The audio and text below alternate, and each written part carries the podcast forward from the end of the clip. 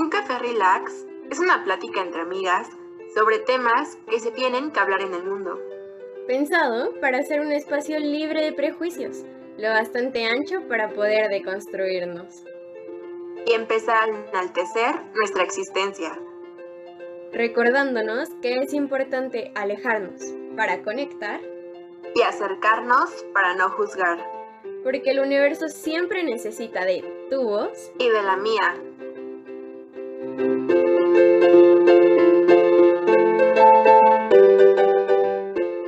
Hola, buenos días, tardes o noches a todas, todos y todes. Este, ya estamos de regreso.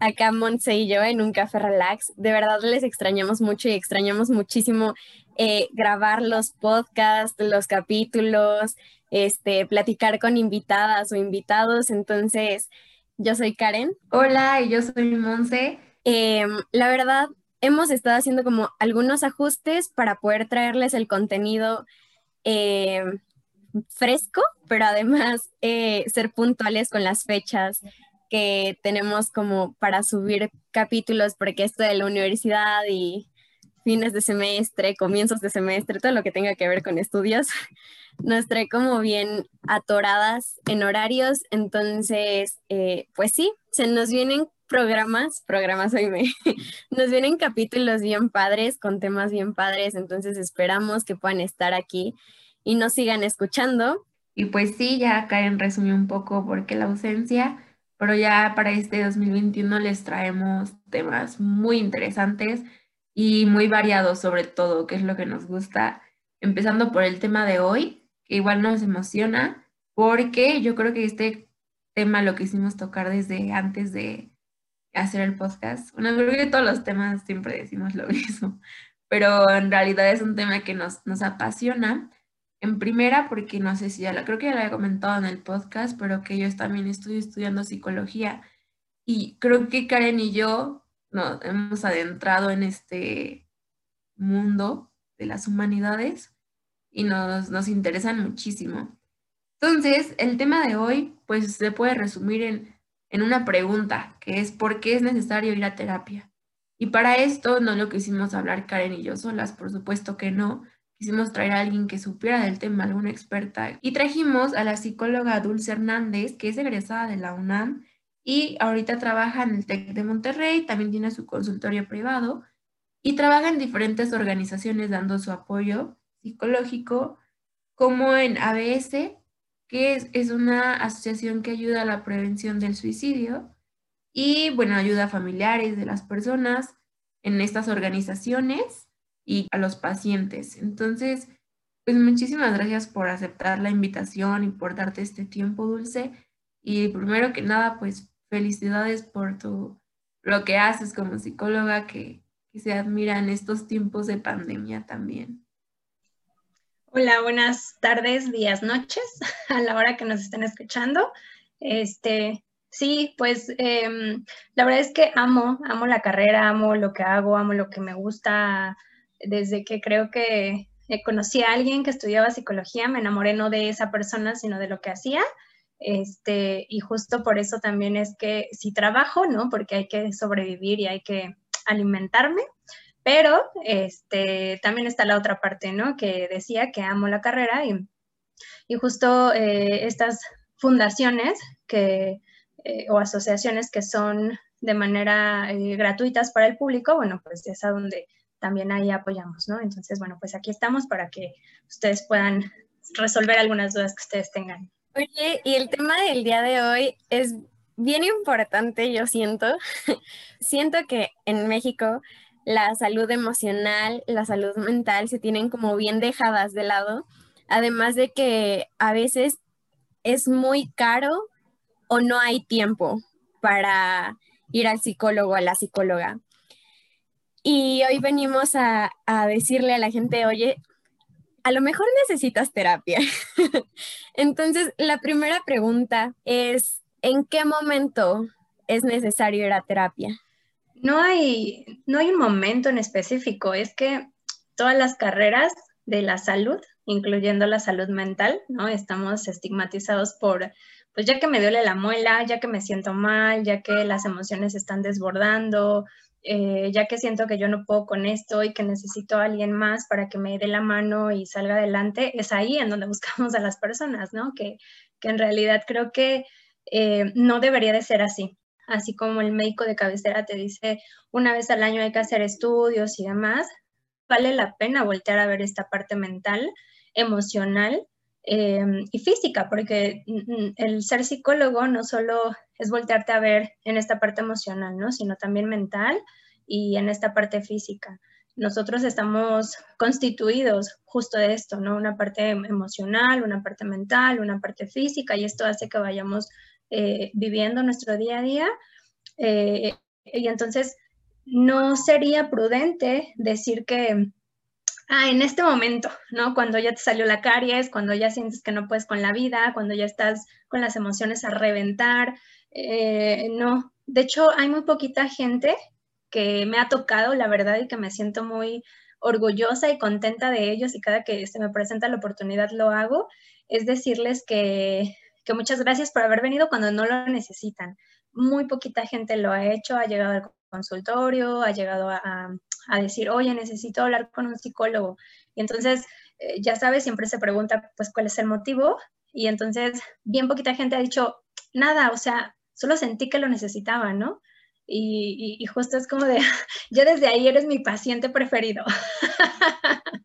este, entonces, em, no hay un momento. Creo que se vale prevenir en esta parte. Estamos em, muy acostumbrados no solo a dejar la parte mental y emocional al último, sino incluso la parte física. Sí, claro, este, creo que claro que casi siempre postergamos acudir a un médico, pero sobre todo creo que cuando hablas de salud mental es que se posterga más, ¿no? Y estaba leyendo en una encuesta del periódico Publimetro que solo el 1% de los mexicanos acude de manera regular, ¿no? A, a, un psicólogo, porque creo que también es mucho de nuestra cultura acudir y se resolvió un problema y ya no regreso, ¿no? Y en realidad no te das cuenta que ese problema tenía que ver con otro problema, con otro y con otra situación, entonces somos un todo, ¿no? Entonces, claro que vas, a seguir necesitando de esa atención por un tiempo y creo que es mucho por el estigma. Yo me acuerdo de una persona que una vez me dijo, yo tomo terapia ya hace muchísimos años y me ha servido, es bueno, me encanta, no, no tengo palabras para decirlo, pero esta persona yo le comentaba como, pues ve, la verdad, pruébalo, no sé qué. Me dice, es que la verdad siempre he tenido ganas, pero no he ido, porque mi mamá me, me dijo cuando era pequeña que quienes iban al psicólogo era como una tan bonita, la satisfacción no es una sensación tan buena que que te eres adicto al psicólogo, ¿sabes? O sea, que ya no quieres dejar de ir y te llevas ahí toda tu vida, tus 30 años, 40, 50, y te quedas ahí para toda la vida. Entonces, este, quería preguntarte que yo a mí nunca me ha surgido esa duda, pero personas que les he preguntado tienen ese miedo de decir, ¿qué tal si voy y ya nunca me salgo de ahí? ¿No? No sé si es como ese miedo a depender de alguien o de algo, que en realidad todos tenemos cierta dependencia, ¿no? Pero como el depender de un psicólogo puede causarnos como, no, yo no voy a ser esa persona, ¿no? Como este estigma. Entonces, pues que le digas a la gente como, no, no, bueno, según yo no es como una adicción, ¿no? Entonces, ajá, es esa cosa que, que quería también comentar. Se me hace como bien interesante este tema que estás tocando porque es una pregunta totalmente opuesta a lo que quizá normalmente se espera en este tipo de preguntas, ¿sabes? Casi siempre es como el tabú, siempre sacan el tema tabú. y el tema tabú de esto es que no voy porque estoy loco, ¿no? No voy porque esto es de gente que, está loca y yo no estoy loco y el psicólogo es ir con un loquero, ¿no? Entonces, justo esto es lo opuesto a esto y se me hace como muy interesante porque mm, creo que aquí creo que tenemos que partir de muchas cosas. Una de ellas y la, primera por la cual yo partiría es que en la psicología hay diferentes corrientes y dependiendo de cada corriente es que vamos a tardar en un proceso. Por ejemplo, Em, el psicoanálisis es una corriente en donde es muy tardado el proceso, no, no quiero decir que no funcione, ¿no? Al contrario, a mí se me hace como una de las corrientes más buenas este, y, que ya tiene muchos años de, de existir. Sin embargo, es un proceso muy lento, a diferencia de, mm, por ejemplo, una terapia breve, ¿no? Literalmente su nombre lo dice y son seis, ocho sesiones a lo que venimos cuál es el problema, solucionamos, contenemos, desahogamos y nos vamos. Entonces, eh, normalmente, eh, la mayor, no solo en México, sino en muchos países, el primer contacto que se hizo con la psicología fue el psicoanálisis.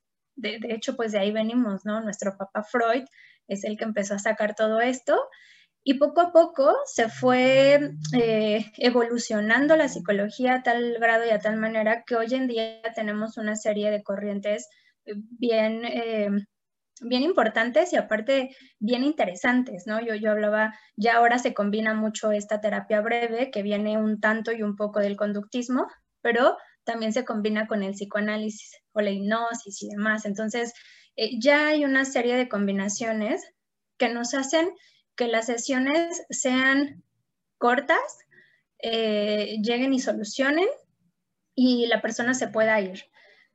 Evidentemente, si nosotros venimos eh, de arrastrar una serie de problemas, no sé, imagina una persona de 50 años que durante estos 50 años que ha vivido ha tenido un montón de situaciones complejas desde que era niño evidentemente esto no se va a solucionar en seis meses, ¿no? Se vuelve algo mucho más complejo y a lo mejor la terapia dura un año, puede durar incluso dos años, pero creo que depende de muchas cosas, que la sesión pueda, las sesiones puedan durar un corto tiempo o puedan durar mucho tiempo y cuando digo mucho, pues se va uno o dos años. Eh, hay que tomar en cuenta que cuando vamos al psicólogo, no solo es porque tengo un problema emocional, porque me siento triste, porque mi novio me dejó, porque mi mamá me regañó, porque estoy viviendo un duelo. No solo es esto. Sabemos si hay personas que hay que tenemos algún o tienen algún trastorno y evidentemente estos no se pueden solucionar en un momento, ¿no? Habrá eh, trastornos que podamos eh, ir trabajando de la mano con un psiquiatra y que al mismo tiempo este proceso y este tratamiento tenga un inicio y un fin, pero también habrá algunos en los que tendrás que estar todo el tiempo conociéndote porque sale algo nuevo. Por dar un ejemplo, en un em, trastorno de ansiedad que no sea específico, sino generalizado, es muy probable que la persona esté cambiando estos ataques de ansiedad y no solo le den en un solo contexto, en un solo lugar, si pensamos, por ejemplo, en un adolescente que va a la preparatoria y ahorita está estresado por la parte que decía a lo mejor hace rato Karen, ¿no? La parte de la escuela, el inicio y el demás, y esto me estresa y esto hace que genere ansiedad y me dan ataques de ansiedad eh, y después ya no va a ser esto, va a ser la universidad y luego ya no es la universidad, va a ser el trabajo y luego ya no es el trabajo, sino la familia. Entonces, eh, yo siempre he sido de la, de la, yo creo que aquí cada psicólogo tendrá como una forma de pensar diferente, porque somos personas diferentes, ¿no? Abajo de ser psicólogos también somos personas, este, y cada quien le da como un toque, ¿no? A, sus sesiones. Yo en lo particular siempre he dicho que eh, al menos algunos tratamientos tienen que tener un inicio y un fin. Si no tienen un fin, eso quiere decir que no estamos haciendo nuestra chamba tan bien porque estamos haciendo que la persona dependa de nosotros y no que sea independiente. Al menos mi objetivo siempre ha sido que los pacientes sean independientes en todos los sentidos, ¿no? Vuelvo y repito, a menos que haya algún trastorno en donde la persona pues tenga que estar teniendo constantes sesiones y no cada ocho días, ¿no? Incluso hay personas que tienen sesiones cada dos, tres meses, ¿no? Y solo por esta situación y porque ya me acomodé con mi psicólogo, voy, vengo, lo saco, lo, lo verborreo un poco, encuentro y me voy, ¿no? Y entonces no es permanentemente. Oye, estás tocando un, un, punto que a mí se me hace como bien interesante y que de hecho a mí me ha pasado, eh, que en el proceso y, y, de pronto ves y dices como, es que yo no estoy avanzando, es que ya llevo mucho tiempo y también da mucha, no sé, me como que desespera y da mucho estrés como decir es que no, no, no, no veo los resultados. Y yo creo que pasa mucho en las primeras sesiones, ¿no? En las primeras, yo digo, unas dos, tres, cinco, que, de pronto creemos que vamos a ir y al otro día vamos a amanecer como personas totalmente nuevas y, pero no, en realidad es, es hablar y buscar y verte a ti misma y e, es como un proceso bien largo, ¿no? Entonces también creo que por eso a las personas de pronto nos da como miedo acercarnos a ese de, ok, es que ahora me tengo que ver a mí y, no va a ser fácil, ¿no? Como este proceso y también la parte de es que ya llevo mucho tiempo y yo sigo hablando exactamente de lo mismo y no puedo salir de ahí. Siento que también eso llega como a frustrar mucho, ¿no? Dentro del proceso. Claro, y mm, no eres la única persona que lo ha dicho, ¿no? En sesiones, em, esto lo he oído mucho, eh, llegan, ¿no? Dos, tres sesiones y es como de, te sigo hablando de lo mismo, Dulce, no puede ser que no avanzo, ¿no? Eh, creo que era importante, y esto no lo mencionamos al inicio, pero es importante comentar, mi corriente es cognitivo-conductual y por esa corriente yo pienso, y una de las cosas eh, que yo siempre he pensado, y, normalmente es una eh, como paradoja o algo, algo simbólico que les hago saber a los pacientes al inicio, y, y siempre lo trato de poner como algo que tú aprendiste a hacer. Por ejemplo, nosotros no nacimos y en dos, tres días aprendimos a escribir, ¿no? Normalmente nos tardamos un montón de años, o sea, ni siquiera es un año, nos tardamos años, o sea, un montón de años. Y que aún así yo te podría decir ahora y en este momento, Karen, que no sabemos poner todos los acentos de todas las palabras y no tenemos, no tenemos una escritura perfecta. Entonces, normalmente solo hacer una analogía con algo de esto y les digo, bueno, a ver, ¿cómo cuántos años te llevó a escribir? No sé, toda la primaria. Ok, ya, ok. Entonces, quiero que estés consciente que esto que traes cargando, que ya vienes, no sé, ejemplo, si tienes 20 años, ¿no? Ah, hemos vivido 20 años con esta situación y pues no la vamos a cambiar en dos días, ¿no? Entonces, esto es como reaprender otra vez o desaprender y pues esto nos lleva mucho tiempo. Claro, depende mucho también de las personas, ¿saben? Porque hay personas que también he tenido consulta y que decían, ¿no? Seis, ocho sesiones y ya, ¿no? Era como, es algo muy rápido y ellas solitas dicen, ah, no sé qué está pasando, ¿no? Este, todo fue como muy rápido, pensé que me iba a tardar más, pero también hay otros procesos en donde la gente se atora, se atora y se atora y pues hay que ir al ritmo, ¿no? Con ellos, hay que ir acompañando, pero también irlos aterrizando en el no desesperes, ¿no? Tente paciencia a ti. Yo siempre les digo, yo te voy a tener mucha paciencia, Solo necesito que tú te tengas paciencia, porque justo en el tú te tienes paciencia implica el ah, otra vez, ¿no? Y lo vuelves a hacer, te vuelves a equivocar o vuelves a caer en la misma situación que no querías, respiras y dices otra vez, ¿no? Justo como cuando te equivocabas y tu profesor, tu profesora, mamá, tu hermano que estaban acompañándote en la escritura, te decían, no, no, con esa no, otra vez, ¿no? Entonces, eh, sí, me parece eh, justo muy interesante el punto porque depende de cada persona, pero también es como poner en una analogía, como nos tardamos en ser lo que somos ahora, es probable que nos tardemos bastante tiempo en querer hacer alguna modificación o evolución en nuestra conducta. Claro, y creo que es mucho porque alguna vez en la...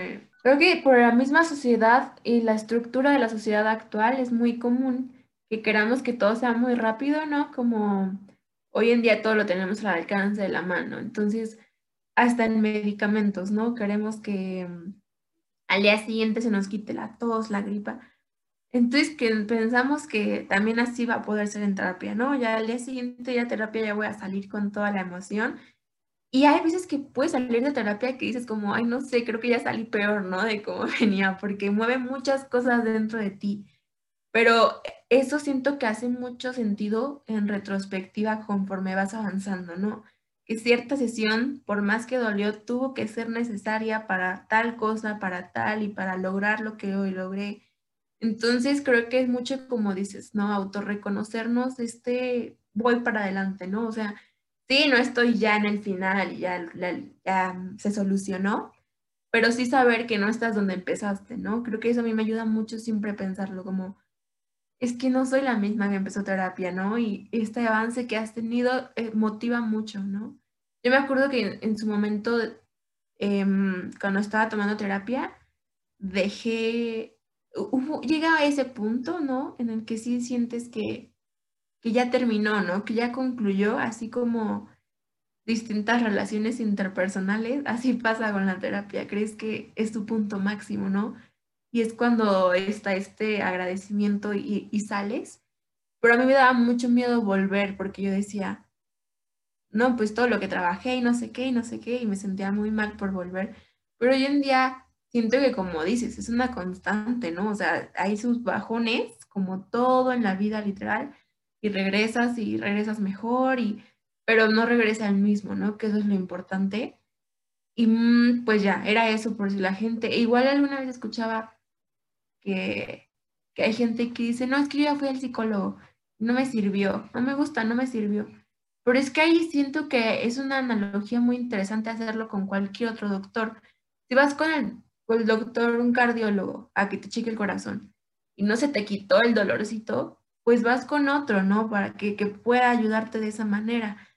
No por eso vas a decir, ay, no, los cardiólogos no sirven para nada. Porque no, o sea, tal vez de cardiólogo tenía otra especialidad o podía servirte para otra cosa que tenías, ¿no? Entonces, creo que también recordar mucho eso, ¿no? Que hay un psicólogo para cada persona, no tanto, bueno, sí, claro, por la corriente que busques, pero también por las personalidades, ¿no? Que tienes que encajar con el psicólogo, que yo creo que ¿Sabes que es un buen psicólogo? Yo me he dado cuenta cuando llegas, digo, no, no, no siempre, no, pero a mí me ha pasado y lo he platicado con Karen y otras personas, ¿no? Que llegas y cuentas cosas que jamás pensaste que, que, ibas a poder sacar en palabras tan siquiera, ¿no? Que eran tuyas y de nadie más. Y de pronto las sacas y dices, wow, aquí es, ¿no? Este es el lugar correcto. Entonces, yo creo que no está mal hacer esta búsqueda en psicólogos, ¿no? O sea, de, tal vez este no es, pero va a encontrar otro, ¿no? Y no tener, tener fe, yo diría, en los psicólogos. Y bueno, esa era como una reflexión, pero una pregunta. Hay gente que me, que igual platicando y todo esto, dice como, es que yo no necesito un psicólogo. Cuando estoy triste, eh, no sé, hablo con mi hermano o cuando estoy triste lloro. me he topado con mucha gente que yo soy como que típico voy platicando con alguien, es como, tienes que ir a terapia, es buenísimo, no sé qué, yo lo recomiendo a todo el mundo. Y si hay gente que me dice, es que no necesito, yo estoy bien, estoy bien. Digo, ah, bueno, o sea, claro, no hay problema, pero que, que van y no es una experiencia que disfruten. Entonces yo pues siempre he tenido la idea en la cabeza de que si todos fueran al psicólogo sería otro mundo, pero ahora pienso, no sé si en realidad todos deberíamos ir al psicólogo, ¿no? O sea, ¿cuál es tu, opinión al respecto. Todos lo necesitamos, no todo esto. Claro, quiero, quiero agregar algo antes de contestar e, esa pregunta a lo que decías de, de, los psicólogos, ¿no? De que es importante buscar. Yo siempre lo he dicho y eso eh, estoy como súper de acuerdo con lo que estás diciendo en función de em, ir con un psicólogo es como cuando vas em, a comprar a una tienda departamental a comprar un suéter porque lo necesitas porque hace frío. Entonces vas, lo ves de lejitos y dices, ay, está bien padre, se le ve bien bonito al maniquí, me lo voy a poner, ¿no? Te lo pones, te ves al espejo y dices, ay, no, como que me incomoda, no me gusta cómo me veo, me siento bien incómoda, no, gracias. Y entonces dejas el suéter o la chamarra y así te vas hasta que encuentras un suéter o una chamarra que te acomoda, que te lo ves y dices, sí me gusta, me siento cómodo, ¿no? Sí, sí me veo con este suéter o con esta chamarra. Y entonces te lo compras. Justo lo mismo es con un psicólogo. Em, no podemos, eh, no el mismo eh, que a lo mejor le pudo haber hecho bien a Juanita, que es la vecina, que te lo recomendó, no precisamente este psicólogo va a hacer clic contigo porque evidentemente, repetí hace rato, somos personas abajo de ser psicólogos, ¿no? Entonces, pues no, no les caemos y, y, estamos en todo el derecho de no caerle bien a la gente y que no pasa nada, ya está, ¿no? Encuentras, buscas a alguien más. Entonces, sí quería hacer mucho énfasis porque sí, justo las personas van con uno, no se sienten bien y entonces dicen, ya no sirvió lo que tú decías y ya es como que todos son así, ¿no? Todos, todos son malos, ya no quiero ir con nadie, ¿no? Entonces, me parece importante. Lo que decías ahorita respecto... Que si todos deberíamos ir al psicólogo, todos... Ah, ok. Sí, sí, sí. No, no necesariamente.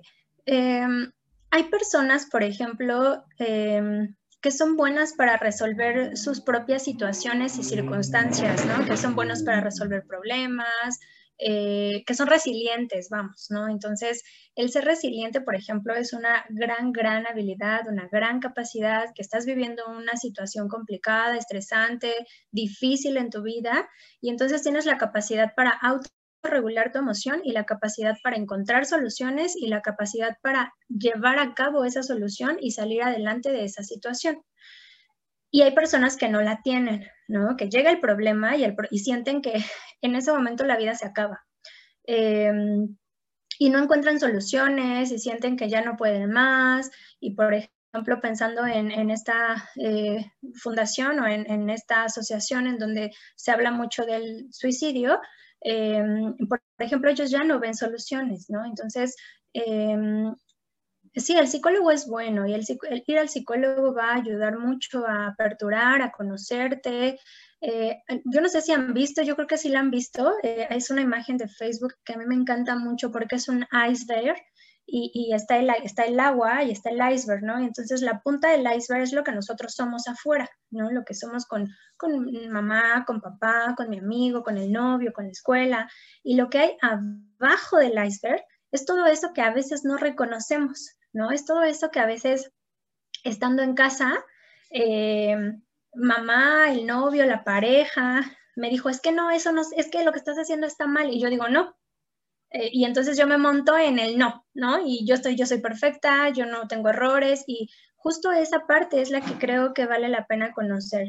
La eh, pregunta más bien, creo, digo, más bien la, reflexión ahí creo que sería, eh, si yo me siento a gusto conmigo mismo, si yo me siento feliz conmigo mismo, si yo me siento lleno y pleno conmigo mismo, si la respuesta es sí, pues no es necesario, ¿no? No es necesario Creo que aquí la parte importante siempre que resalto es, mientras tú no le hagas daño a alguien y no te hagas daño a ti mismo, si tú estás viviendo tu vida como tú la quieres vivir, adelante. ¿no? No, pasa nada si no le estás haciendo daño a alguien y no te estás haciendo daño a ti. Em, de lo contrario, me, me, iría un poco más como a esta parte de cuando nosotros creemos que no podemos solucionar las cosas es porque entonces no hemos desarrollado la eh, capacidad de voltearnos a ver y encontrar estas herramientas dentro de nosotros para poder salir adelante de la situación.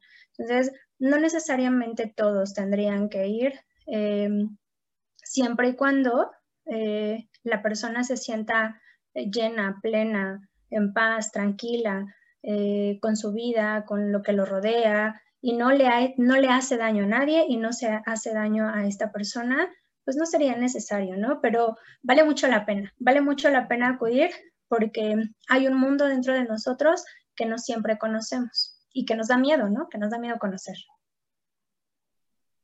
Sí, justo siento que esa es la frase que siempre busco, como vale mucho la pena. Creo que es como bien importante todo esto y también creo que es que, no sé, a veces sentimos que ir al psicólogo, a la psicóloga es como ir y sentarte así con tu mamá y contarle algo, ¿no? Y ya como que le lo desahogaste y luego regresas y ya. Y de pronto creo que también he escuchado bastante este mito de yo no le voy a pagar a alguien para que me escuche, ¿no? Como e, esa idea de solo te va a escuchar y ya. Y creo que a veces sí te escucha en toda la sesión, pero ayuda muchísimo. Yo me he dado cuenta que no es lo mismo ir con Monse y decirle, oye, ¿sabes qué? Es que me duele el corazón, a ir con mi psicóloga y decirle, oye, es que me duele el corazón, ¿no? Son como súper diferentes. Y también, e, esa es como una parte, ¿no? La parte de, de no le voy a pagar a alguien para que me escuche nada más, como ignorando toda, toda esta parte de los estudios y, esta parte importante, ¿no? De, saber y de poder dar herramientas a la persona, ¿no? Y la otra parte es que también a veces creo que sentimos que nuestra situación es muy chiquita para poder ir al psicólogo o a la psicóloga, ¿no? Que es como, ay, no, o sea, solo terminé con mi novio, pero X, no pasa nada, yo puedo sola, ¿no? O, ah, no, es que este, no entré a tal escuela, pero no pasa nada, yo puedo sola. Y de pronto, o sea, puede, puede haber gente que sí pueda salir adelante, como lo acabas de decir, ¿no? Pero también gente que de pronto dice como, no, es que no, no, no puedo salir de aquí, ¿no? O sea, me cuesta mucho trabajo como sanar esto que tengo aquí adentro. Iba a contar una historia que a mí me sucedió, que yo tenía así algo arrastrando muy grande y tanto la minimicé que terminé saliéndome de la universidad. O sea, de verdad, yo como que sacaba cosas de mi vida porque me sentía muy abrumada sin darme cuenta que lo que me, ah, me abrumaban era como todas estas emociones, ¿no? Y de ahí que yo encuentro que no, no hay situación chiquita para poder ir, ir al psicólogo, ¿no? Para poder pedir ayuda. Claro. Ahorita que que decías eh, esta parte respecto a la parte chiquita o, o, a, la parte de, Es que sabes que ahí eso me sonó más a como cuando de repente llega una persona y, y estamos en sesiones y dice, no sé, vamos dos, tres, cuatro incluso, y le pregunto, ¿no? ¿Cómo estás? Y dicen, bien, no, yo súper contento. Y yo, ah, ¿y cómo va esta parte que no hemos tocado tanto, no? Ah, no, ya, ay, ya ni me acuerdo de él, ¿no? Ya ni me duele, no sea un novio, ¿no? Que, que lo dejó. La situación ahí es que hay una diferencia entre distraerte y otra bien diferente a desahogar la emoción, ¿no? A prestarle atención a la emoción y saber qué hago con esa emoción y cómo desahogo y libero esa emoción para que entonces ahora sí, después regrese y me encamine a seguir tomando decisiones, a, ahora sí distraerme, ¿no? Que, normalmente la gente confunde mucho el me distraigo con el desahogo. Si tengo una emoción, como por ejemplo eh, eh, mucho estrés, eh, por lo que sea, y entonces decido agarrar un libro y leerlo. Y entonces ya se me olvidó el estrés y, y pues ya, ¿no? Pero ¿cuál sería la diferencia entre el desahogo, el estrés y el agarré el libro, lo leí y ya está, ¿no? Se me olvidó. Eh, pues justo es voltear a ver por qué te sientes estresado. ¿Qué te está haciendo sentirte estresado? ¿Y qué puedo hacer para minorar ese estrés y al mismo tiempo ir desahogando em, conforme tu cuerpo te, te, te dice? A veces el cuerpo es bien sabio y nos da muchas respuestas, pero nosotros no lo escuchamos. Eh, ahorita que te hablaba del estrés, todos tenemos un nivel de estrés eh, que nos empuja y nos lleva a nuestro día a día. Eh, un estrés normal en el que tengo que entrar a la escuela y tengo que recoger mi plato y tengo que tender la cama y tengo que ir a trabajar y tengo que, y así, ¿no? Todo lo que tengo que hacer. Pero después si este estrés se va acumulando, llegamos a un punto en el que nuestro cuerpo va a empezar a, yo les digo siempre que te va a aventar la factura, ¿no? Ya, ya la ocupaste mucho y ahora ahí te va la facturita de, de, de, lo del estrés que todo estuvo acumulando. Y normalmente, bueno, por ejemplo, ahí tu cuerpo empieza a generar, no sé, ¿no? Te empieza a brincar acá, el párpado, la parte de abajo de tu ojo, tu cachete, eh, tu ceja, ¿no? Ya cuando ves, ya estás toda ahí, ¿no? Vibrando toda, pero no de armonía, sino vibrando del estrés, ¿no? Que ya el cuerpo trae tanto adentro pues ya está súper mal. Este, y, digamos que ese todavía está un poco medio, ¿no? Tu cuerpo te está diciendo, hey, hey, esto ya necesita salir, ¿no? Hazme caso. Eh, y si no le haces caso, todavía esto se puede intensificar más y ya vienen situaciones bien complejas en donde la gente empieza a enfermar, literal, ¿no? Eh, les da gripa, les duele la cabeza, les duele la garganta, les, da, les duele el estómago, tienen ganas de devolver, les da diarrea y demás. Entonces, híjole, hay un buen de cosas que tu cuerpo es maravilloso y te avisa te dice que ya estás cargado de muchas cosas, te dice que hay que, que hay que liberar, que hay que llorar, berrear, gritar, correr, saltar, lo que quieras hacer para liberarlo. Y una vez que se sienta esa liberación, pues entonces ahora sí podemos distraernos ya, ¿no? Ponte a jugar eh, lo que quieras, ponte a leer un libro, a ver una película, a platicar, echar chisme, no lo sé, pero es hasta ese punto en donde ya es como de ya desahogué y ya entonces me distraigo porque ya no tengo que estar pensando en eso, ¿no? A diferencia de que lo traemos, lo traemos y lo traemos y lo traemos cargando todo el tiempo.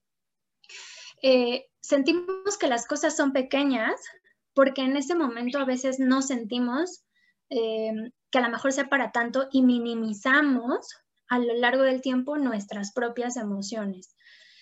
Normalmente no le prestamos atención a estas cosas y prestamos atención a otras. Y es normal por toda la vida que llevamos. Por dar un ejemplo, si tuviéramos a una mamá, ¿no? Que tiene dos hijos, que tiene que trabajar porque a lo mejor no vive papá con ellos, eh, y, dentro de ella está la parte del estrés, el estoy yo sola tratando de salir adelante, el no tengo vida social, el no, me, no, tengo algo que me relaje, no tengo algo que, me, que, que haga que yo sienta que estoy siendo yo sin ser mamá, sin ser otra cosa, va a empezar a acumular la importancia para ella, entonces van a ser sus hijos, evidentemente, ¿no? Y entonces ella se dejaría hasta el último y entonces empezamos a minimizar. Y a veces nosotros vemos al revés, ¿no? Es mejor cuidar al otro que cuidarme a mí, cuando en realidad primero te tienes que cuidar tú para que entonces ahora sí, con esta fortaleza, puedas voltear a ver al otro y cuidar al otro. Que justo en e, esto que dices, me recuerda que alguna vez eh, no me acuerdo quién, pero me mencionaba esto de que al final terapia es como, como cuando vas en el avión y te dicen que primero le pongas el oxígeno, primero te pongas tú el oxígeno y después a alguien más, porque muchas veces me han contado pues de maestros, psicólogos, psicólogas que, que llega la mamá, ¿no? Como es que mi hija, algo con mi hija, no quiere hacer esto, no sé qué, está así, así, así. Y muchas veces los psicólogos dicen, es que no es la hija, es la mamá, ¿no? La que necesita la ayuda. Entonces la mamá, pues oye, claro, no, no, se da cuenta y tal vez inclusive minimiza lo que siente y lo que pasa y lo más lo refleja en su hija, ¿no? Entonces quiere llevar a todos al psicólogo, pero ella es la que tiene que ir. Es algo que tanto que, que me han contado, he visto y que siento que es común, ¿no? En relaciones de pareja, de amistad, de familia, que, que se haga ese tipo de, comentarios. Y en torno a esto, ah, me, surge una pregunta, creo que ya la tienes de hace rato, pero ¿qué, ¿qué tanta es la posibilidad de poder ayudar a alguien que no quiere ser ayudado, no? En este caso, por ejemplo, algún familiar que te esté insistiendo en que vayas a terapia, pero porque ve algo diferente, ¿no? O sea, alguna conducta o alguna forma de pensar o de sentir que ya no entra dentro de un rango aceptable, ¿no? No sé, que no te levantas en tu cama en cinco días, seis días, siete días. Y los familiares se preocupan, ¿no? Y los amigos, es como, ¿qué está pasando? ¿en qué te puedo ayudar? O sea, y la persona no sale y no sale.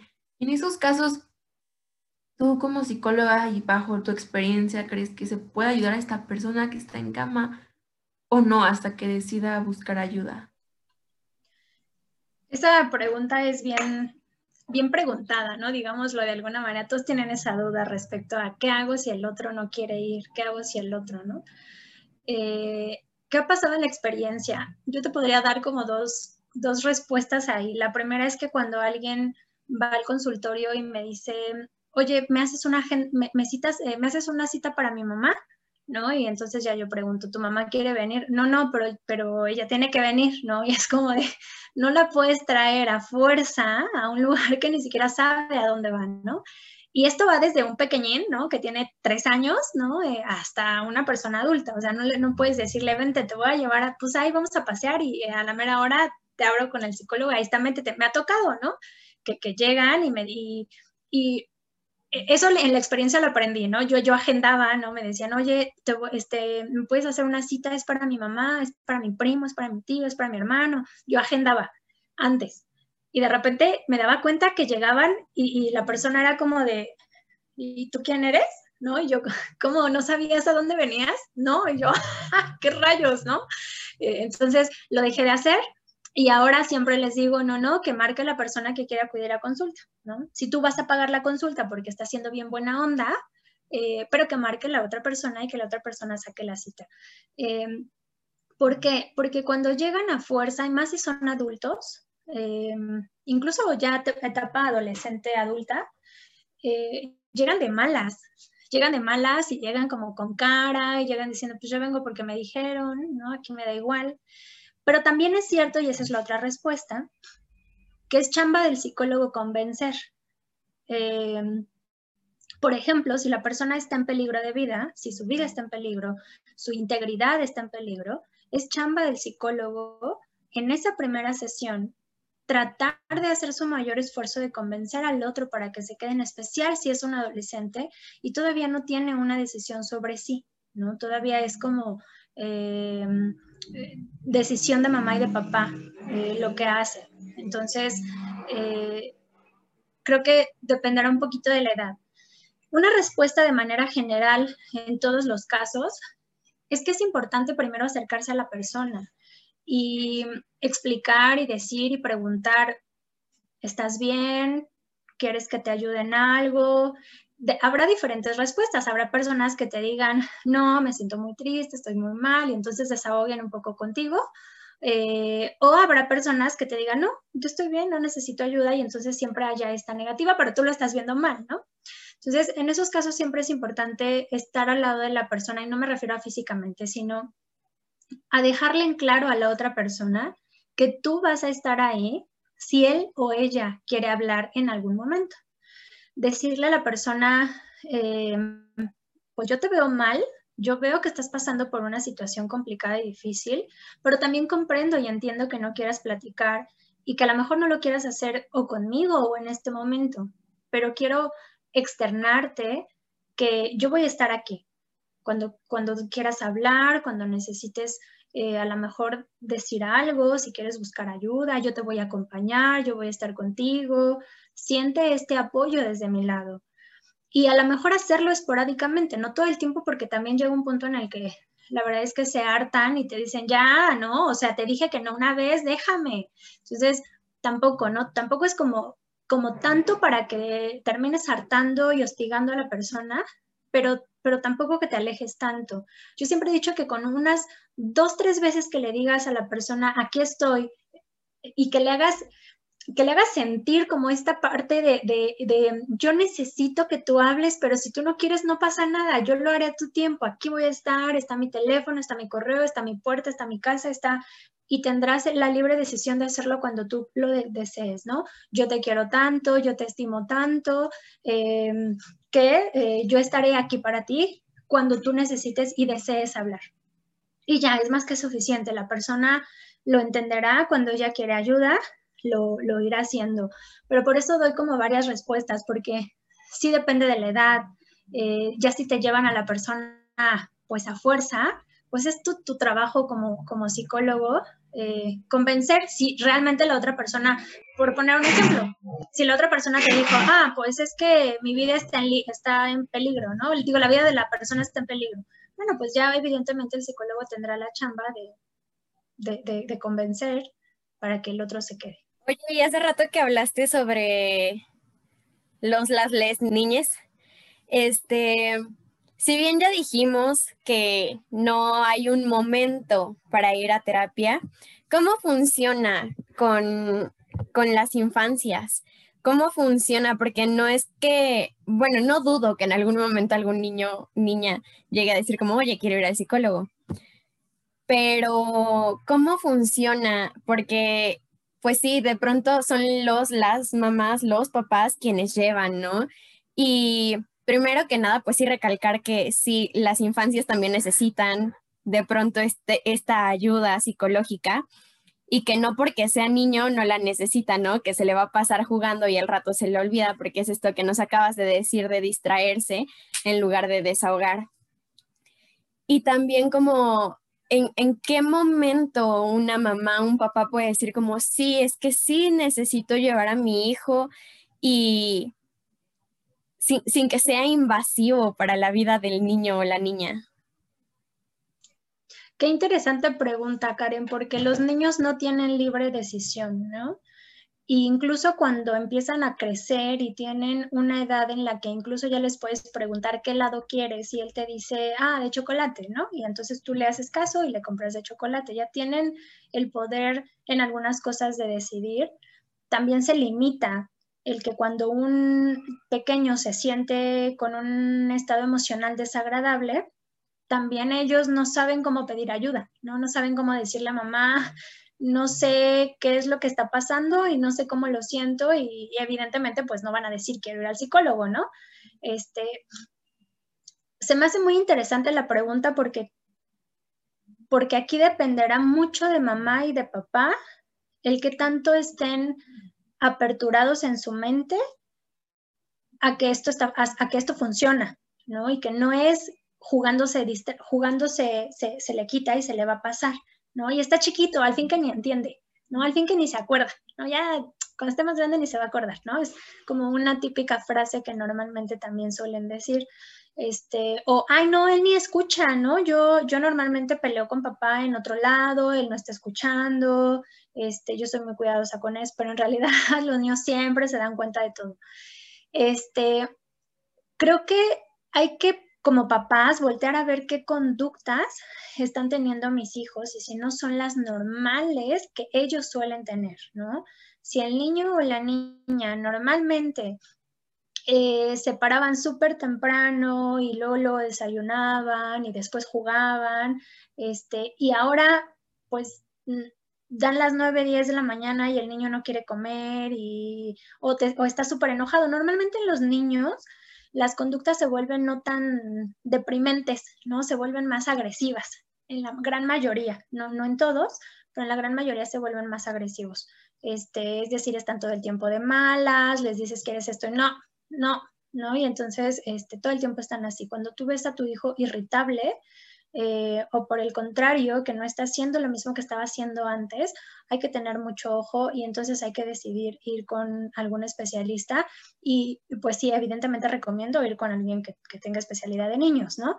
Este, es bien diferente trabajar con niños, niños, niños, a trabajar con un preadolescente, con un adolescente y con un adulto. Las emociones incluso salen de forma diferente, ¿no? Los niños, hace ratito que, que, que creo que hay entre que tenemos y no tenemos razón, entre que jugando se, les pasa, eh, bueno, ahí dependerá de la edad, en la que sí, el juego es una gran herramienta para los pequeños para desahogar las emociones, porque pues evidentemente ellos no van a terapia y no te cuentan, y no se sientan y te dicen, ¿qué crees, Dulce? Que mi mamá y mi papá se pelearon y entonces la otra vez le pegó y entonces yo me sentí súper culpable, ¿no? Y no te dicen esto. Entonces, al no tener esta fluidez, y al no comprender tampoco ellos muchas de sus emociones, eh, el juego es una parte muy importante para ellos en donde desahogan, liberan y al terapeuta lo ayudan, lo ayudan mucho. Este, ahí la responsabilidad cae, cae 100% en mamá y en papá. Y ahí yo hablaría de dos partes. La primera es que cuando nosotros educamos a unos niños en donde podemos decirles que expresen sus emociones libremente, muy probablemente es, seguro que ellos se acerquen y te digan, me siento mal. A lo mejor no sabrán decir qué, ¿no? No sabrán decir qué pasa, pero te dirán, extraño mucho a papá, o extraño esto, o es que ya no tengo hambre, me siento enojado. Y entonces eso ya es más que suficiente para que entonces tú puedas decir, vamos al psicólogo. Y habrá quien no eduque las emociones en casa y entonces, porque también, pues no, no, no, nacemos en una escuela para padres, ¿no? Y entonces, pues evidentemente tampoco lo sabemos, este, pero si vemos a nuestros hijos que tienen conductas diferentes a las que normalmente tenían, sean las que sean diferentes, es decir, si antes jugaba y ahora no, si antes reía mucho y ahora está enojado todo el tiempo, si antes eh, comía chocolate y ahora ya no quiere ni el chocolate, ¿no? Es como de, ¿qué está pasando? Algo está pasando, ¿no? Entonces, ya en ese que está pasando, ya es momento de acudir con un especialista. Eh, normalmente siempre entra mamá y papá primero para que expliquen ¿no? al psicólogo qué es lo que está alrededor y ya dependerá del psicólogo que, él diga qué es lo que necesita, como decía como decían hace rato, a veces no es el hijo, ¿no? No es el pequeño, sino mamá y papá. Ahí hay una anécdota que me, me gusta mucho decir porque en algún momento tuve a un preadolescente que estaba en consulta y este, lo llevaron a fuerza y ya no, yo hablé con la mamá, se salió, regresa y la mamá pues así como decían hace rato, ¿no? Es que no me obedece, es que esto, es que el otro y entonces necesito que me ayude a que él haga la tarea, haga esto y así, ¿no? Entonces ya entra el adolescente y entre toda la plática, este, me dice, eh, en un ejemplo que me dio, me dijo, ¿tú crees que yo le voy a hacer caso? Y le dije, pues sí, ¿no? Es tu mamá. Y me dice, a ver, te voy a poner un ejemplo, ¿no? Así, pero bien, bien digno al niño. Y me dice, te voy a poner un ejemplo. Este, ya viste, ah, no me decía, mi programa favorito empieza a las 7 de la noche. Y ella me grita a las 7 y me dice, apaga la tele. Pero de ahí pasan 15 minutos para que me vuelva a dar el segundo grito. Y yo ya vi 15 minutos de mi programa. Y luego, de ahí para, la, para la siguiente vez que me grita, pasan otros 15 minutos y yo ya me chuté media hora de mi programa. Cuando ella ya se viene enojada de la cocina porque ya me va a pegar, yo ya acabé de ver mi programa y ya me voy a mi cuarto. Y entonces, la verdad es que yo dije, no me la sabía. pásame la receta, ¿no? Este, porque así son, así son los niños. Entonces, ahí evidentemente, tú, o sea, cuando me lo llevaron a él, pues yo, yo dije, espérame, no es que aquí la persona que necesita poner reglas es mamá, ¿no? Eh, no, no es él, no es que él no esté obedeciendo, es que mamá es más fácil que esté en la cocina cuatro metros después y que le diga, fulanito de tal apaga la tele, ¿no? Y entonces no, no, mamá no viene y le dice, te dije que apagaras la tele, ¿no? Se apaga la tele, se agarra al niño de la mano, se lleva a la habitación y le dices, ponte la pijama, ya no vas a ver la tele. Entonces, em, a veces no, no, no siempre los niños necesitan terapia. Y yo siempre estoy muy, muy seguidora de esta idea, porque como dices, no nacemos sabiendo qué es la felicidad, la tristeza y hoy me siento frustrado, ¿no? es algo que vas aprendiendo, a veces solo, a veces en terapia, en familia. Pero yo creo que algo muy importante que debe existir es lo de que debe tomarse en cuenta la inteligencia emocional, que es un término que hoy en día se habla mucho, o bueno, yo lo veo mucho en redes sociales. Creo que a veces también, pues no, eso es imposible que alguien sea como perfecto y diga, sí, yo manejo esto, yo esto, sí, la felicidad, sé cómo, ¿no? siempre va a haber una traba, pero no sé, o sea, más o menos que nos expliques qué es la inteligencia emocional, porque sí siento que es importante desde pequeños, ¿no? O sea, que se nos explique cómo, ya, saber qué emoción estoy sintiendo, ¿no? Y cómo la puedo canalizar. Si lo que hablábamos hace ratito y te decía respecto a que cómo es que papá y mamá educan en tema de las emociones en casa.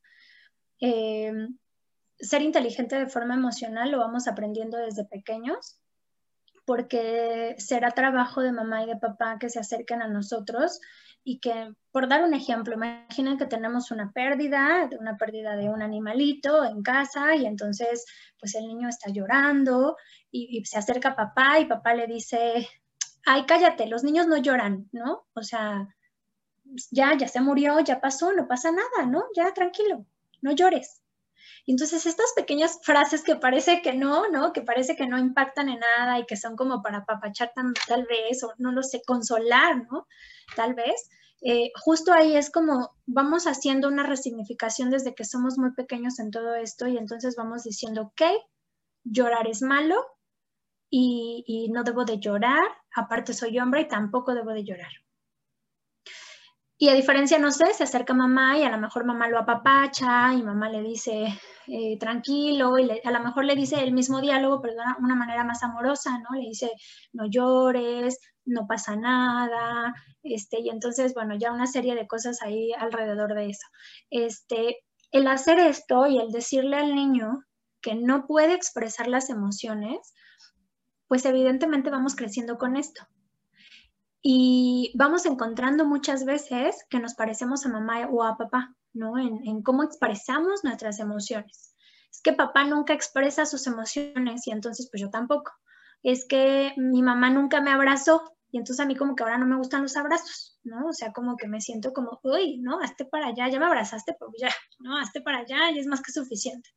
Y nos vamos haciendo así por la educación y entonces pues evidentemente no lo sabemos. Cuando estamos más pequeños y entonces se muere el pececito, se muere el pez y el niño está llorando y le dices algo como, está bien, ¿no? Está bien, hay que llorar.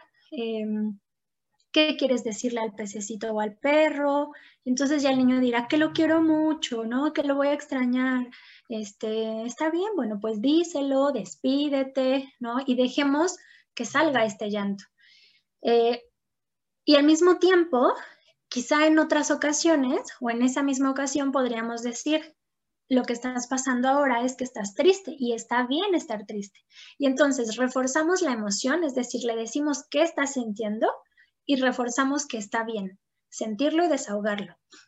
Y conforme vamos creciendo, hay una cosa que en los, pequeños y que creo que desde que somos adultos, porque evidentemente no lo educan, eh, vamos creciendo y entonces eh, hacemos algo y no nos sale, o le pedimos algo a mamá y a papá y no nos lo dan, y nos enojamos.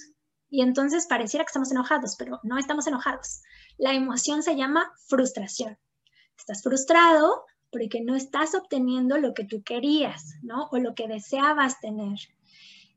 Y normalmente entonces en casa solo conocemos las cuatro emociones porque son las cuatro que normalmente siempre llevamos y aquí si pueden ver la película intensamente estaría genial para recordar cuáles son las emociones básicas y con las que nacemos, que es alegría, en la película eh, aparece como furia, que es enojo, este, tristeza, miedo y pues la verdecita, ¿no? Que es como, como la que le da asco todo.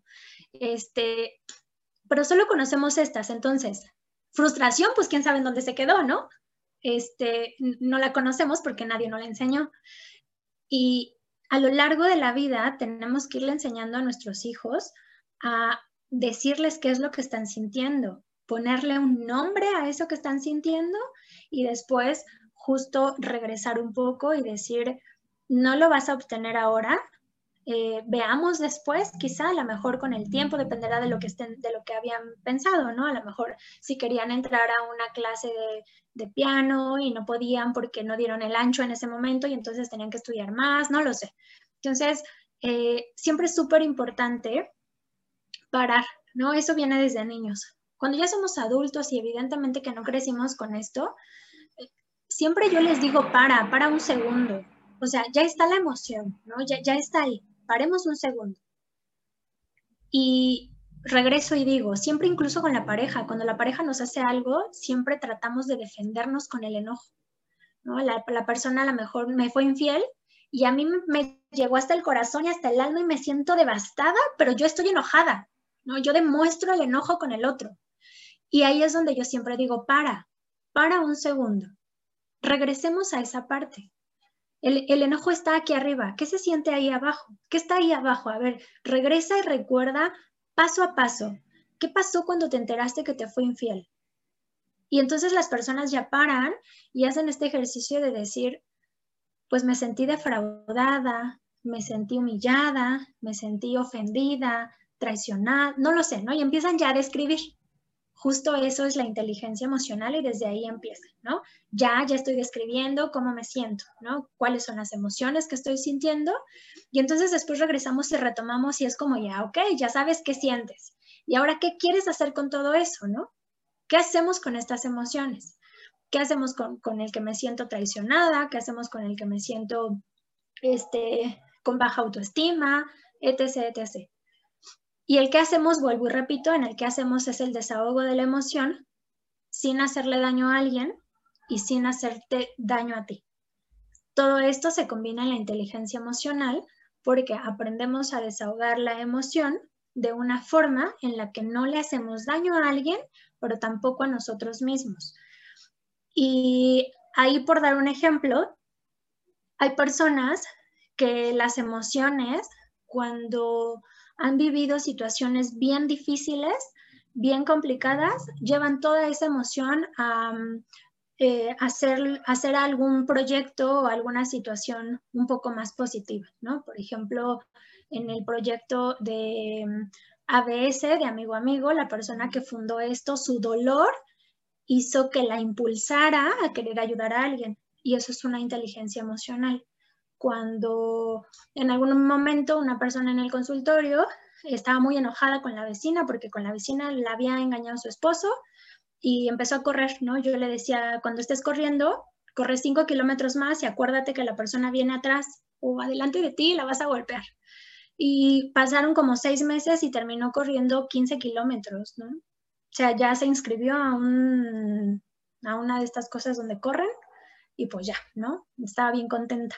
Entonces, justo la emoción es así, ¿no? Se enfoca, se, se mete en algo en donde decimos aquí, le voy a dar con todo porque quiero sacar la emoción ahí. Oye, Dulce, yo estoy encantada de platicar contigo. En realidad creo que siempre que platico contigo estoy encantada, pero eh, tenemos que ir cerrando el capítulo.